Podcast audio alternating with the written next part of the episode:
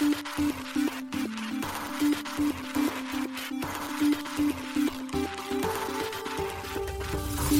しい経済ニュース。この番組では伝統者のメディア新しい経済がブロックチェーン仮想通貨フィンテックに関する日々のニュース解説を平日毎日音声コンテンツでお届けしています。そして新しい経済ではブロックチェーン仮想通貨に関するニュース解説記事やインタビュー記事学習記事などのたくさんのコンテンツを掲載しております。ぜひ新しいひらがな経済漢字で検索してメディアもチェックしてください。そして LINE 公式アカウントではメディアの更新情報を配信しております。LINE 公式アカウントにもぜひご登録ください。現当社新しい経済編集部の大津賀です。高橋です。はい本日は10月の25日水曜日です。今日のニュースいきましょう。ブラックロックの現物ビットコイン ETF が DTCC に再掲載追加していたのは8月現物ビットコイン ETF 承認待ちのブラックロック、米 SEC に別件で約4億円の罰金支払い。ブロックファイが破産から脱却、破産計画発効で顧客への払い戻しも開始。リップルが Web3 プラットフォームのアップホールドと提携、流動性と国際送金強化へ。ジャパンオープンチェーンが来年クォーター1の IEO 実施に向けビットトレードと本契約、海外上場も視野に。JPYC がアルヤウムと提携。JPYC ベンチャーズの第1号案件で出資も。ビットメイン、アレオブロックチェーン用マイニング機器を発表。DYDX チェーンがオープンソース化コスモスへの移行開始。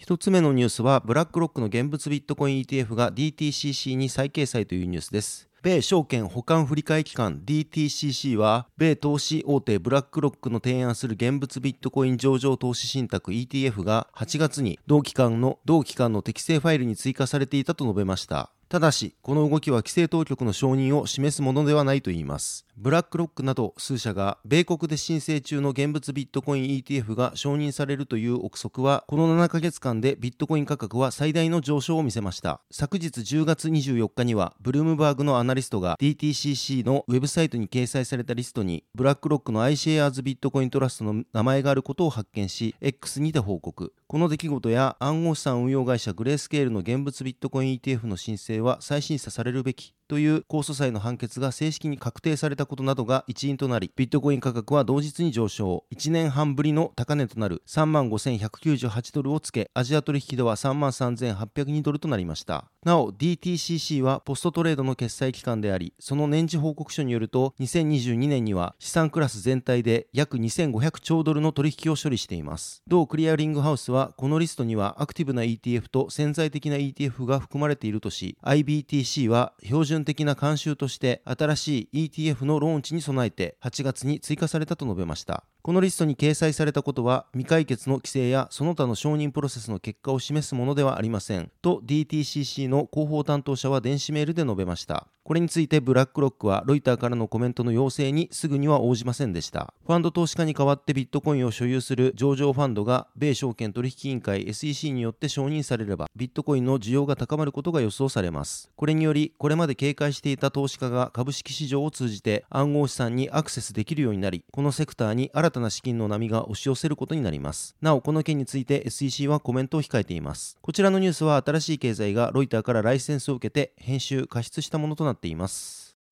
続いてのニュースは、現物ビットコイン ETF 承認待ちのブラックロック、米 SEC に別件で約4億円の罰金支払いというニュースです。米証券取引委員会 SEC による投資アドバイザーのブラックロックアドバイザーズへの告発を解決するために、投資大手のブラックロックが250万ドル、日本円にして約3.7億円の罰金を支払いました。SEC が10月24日発表しています。SEC によれば、ブラックロックマルチセクターインカムトラスト BIT が2015年から19年にかけて映画会社のアビロングループ LLC に多額の融資を行っていたといいます。また、ブラックロックは BIT の年次及び半期報告書の多くにおいて、アビロンが多角化金融サービス企業であると不正確な表現をしていたとのことです。また、アビロンが実際よりも高い金利を支払っているとブラックロックが偽って報告していたことも SEC は報告しています。ブラックロックは SEC の調査結果を認めることも否定することもなく、罰金に加えて営業停止命令と検責にも同意したといいます。ブラックロックは現在 SEC へ現物ビットコイン ETF iShares ビットコイントラストを申請中です。SEC は9月28日、同 ETF の承認判断を延期することを発表していました。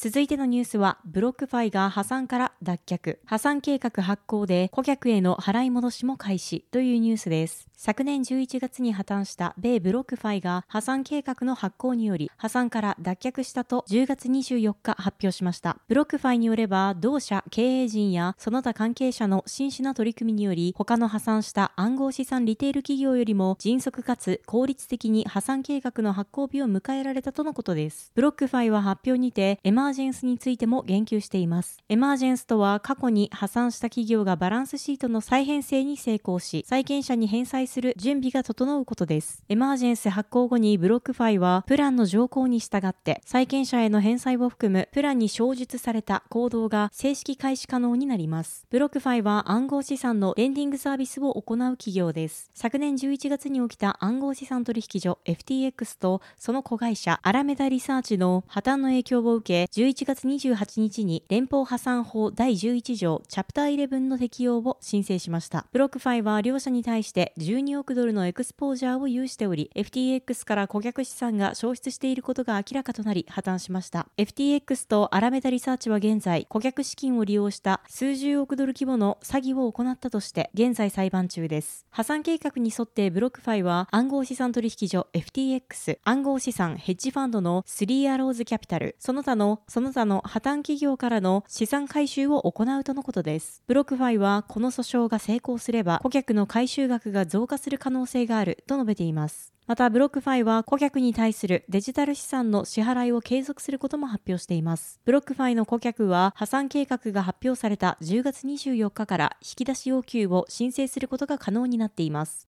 続いてのニュースは、リップルが Web3 プラットフォームのアップホールドと提携、流動性と国際送金強化へというニュースです。米リップル社が Web3 金融プラットフォームのアップホールドとの提携を10月24日発表しました。発表によれば、この提携によりアップル社は暗号資産の流動性機能と国際送金が強化されるとのことです。アップホールドは140カ国以上で1000万人以上の顧客を持つグローバル企業です。外国為替と国境を越えた送金サービスを提供しています。アップホールドのインターフェースではエンドユーザーはデジタル資産と各国通貨や貴金属との間でシームレスなアクセスが可能とのことです。また、アップホールドは29の取引所にわたり注文をルーティングし、顧客に最適な取引実行と高い流動性を提供しています。なお、アップホールドは、米国では金融犯罪捜査網及び各州の規制当局によって規制されており、英国の金融行動監視機構、カナダの金融取引報告分析センター、ヨーロッパではリトアニア共和国内務省管轄の金融犯罪調査サービスに登録されています。リップルのペイメント製品担当責任者であるペガ・ソルタニ氏は、アップホールド社との新たなパートナーシップにより、私たちは基盤インフラを強化することができます。特にアップホールド社の持つ暗号資産の流動性に関する深い専門知識は、世界中で迅速かつ柔軟な国際送金を提供するリップルの能力をさらに強化することができると確信しているため、私たちは今回の提携による今後の展開に期待していますと述べています。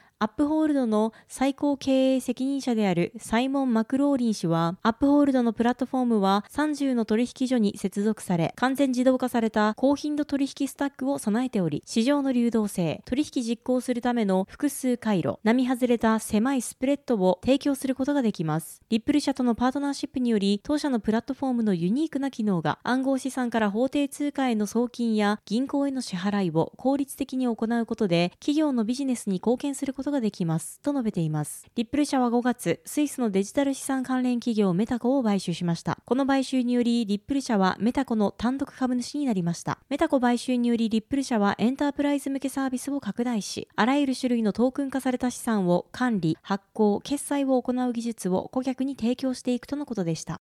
続いてのニュースは、ジャパンオープンチェーンが来年第1四半期の IEO 実施に向けビットトレードと本契約、海外上場も視野にというニュースです。国内暗号資産交換業者のビットトレードがジャパンオープンチェーンのコンソーシアムを運営、管理する日本ブロックチェーン基盤者との IEO 実施に向けた本契約の締結を10月25日へ発表しました。なお IEO とは企業などのブロックチェーンプロジェクト発行のトークンによる資金調達を暗号資産取引所が支援し、具体的には主体となって発行体のトークンを販売するモデルのことです。ジャパンオープンチェーンは昨年4月にベータ版を公開したイーサリアムバーチャチャルマシン互換の国産ブロックチェーンです。開発元は GU テクノロジーズとなっており、同社関連会社として同チェーンのコンソーシアム運営、管理とトークン発行体を担う日本ブロックチェーン基盤社があります。ビットトレード日本ブロックチェーン基盤社 GU テクノロジーズは昨年12月、共同で IEO 実施に向けた取り組みについての覚書を締結していました。発表によると、今回の本契約は、プロジェクトの準備や IEO への手続きが進捗したとして実施されたとのこと。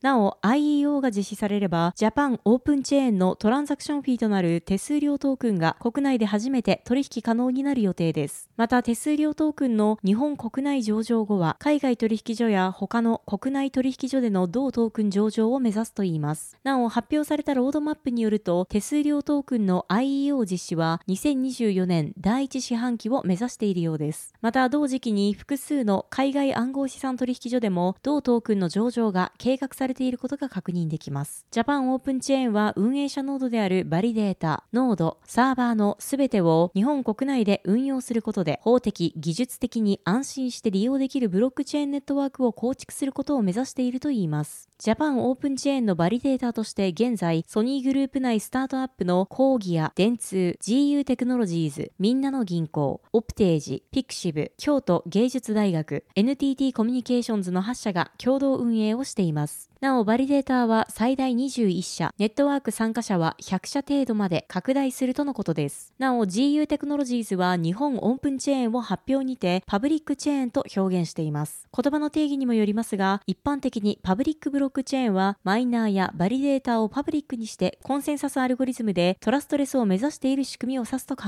えられ、バリデーターを制限するジャパンオープンチェーンはコンソーシアムブロックチェーンと捉えるのが正しいでしょう。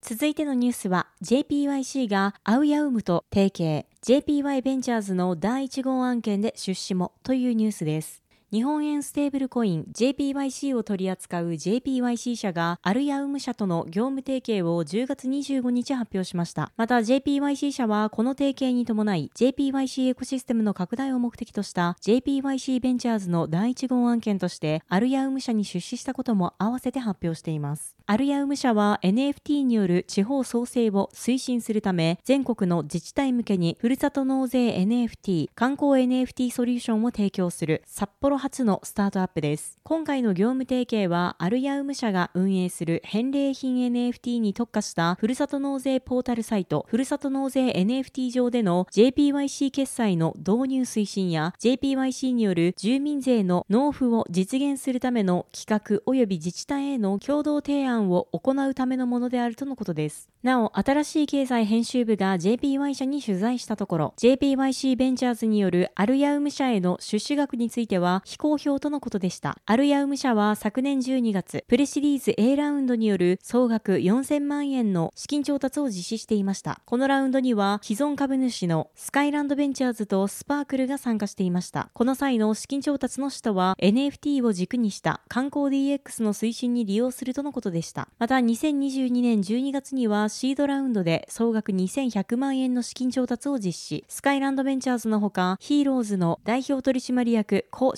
CEO の林隆弘氏、SBINFT 及びアクセルマークのファウンダーで、アリーバスタジオの代表である佐藤隆氏が出資参加していました。また JPYC 社も直近で資金調達を実施しています。同社は今月、ハイパーリズムと複数の個人投資家から J キッス型新株予約券により合計6000万円を調達していました。JPY 社によると、これによりシリーズ A 以降の累計調達金額は9億円になったとのことです。続いてのニュースは、ビットメイン、アレオブロックチェーン用マイニング機器を発表というニュースです。マイニング機器の製造販売を行う企業ビットメインがプライバシーを重視したブロックチェーンアレオに対応した新しいマイニング機器を10月23日に発表しました。アレオはゼロ知識証明を活用することでプライバシーを重視したアプリケーションを構築するための開発者向けプラットフォームを提供するレイヤー1ブロックチェーンプロジェクトです。同プロジェクトではプログラミング言語の Rust からインスピレーションを開発されたレオ言語でのアプリケーション開発をサポートするとのことです。this なお、アレオのプルーフオブワークネットワークは現在テストネット環境であり、完全には稼働を開始していません。同プロジェクトは2021年4月にアンドリーセン・ホロウィッツが主導するシリーズ A ラウンドで2800万ドルの資金調達を成功。2022年2月にはシリーズ B ラウンドの資金調達でソフトバンクグループのソフトバンクビジョンファンド2とコラマネジメント主導のもと2億ドルを調達しています。ビットメインは過去数ヶ月いくつかの新商品を発表してきました。具体的には7月下旬にはファイルコインのマイニングリグ、8月にはカスパのマイニングリグ出荷とモネロのマイニングリグを発表しており、最近次世代のビットコインマイニングリグも発表しています。